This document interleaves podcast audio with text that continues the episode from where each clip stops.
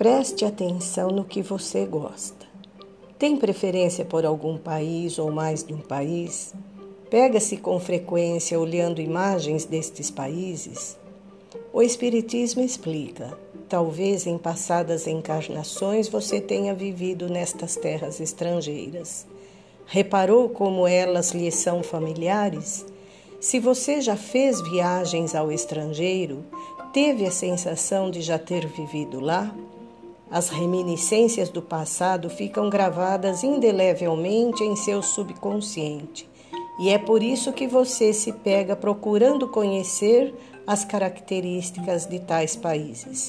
Você é um viajor que está neste planeta para sondar o porquê dos fatos de sua vida.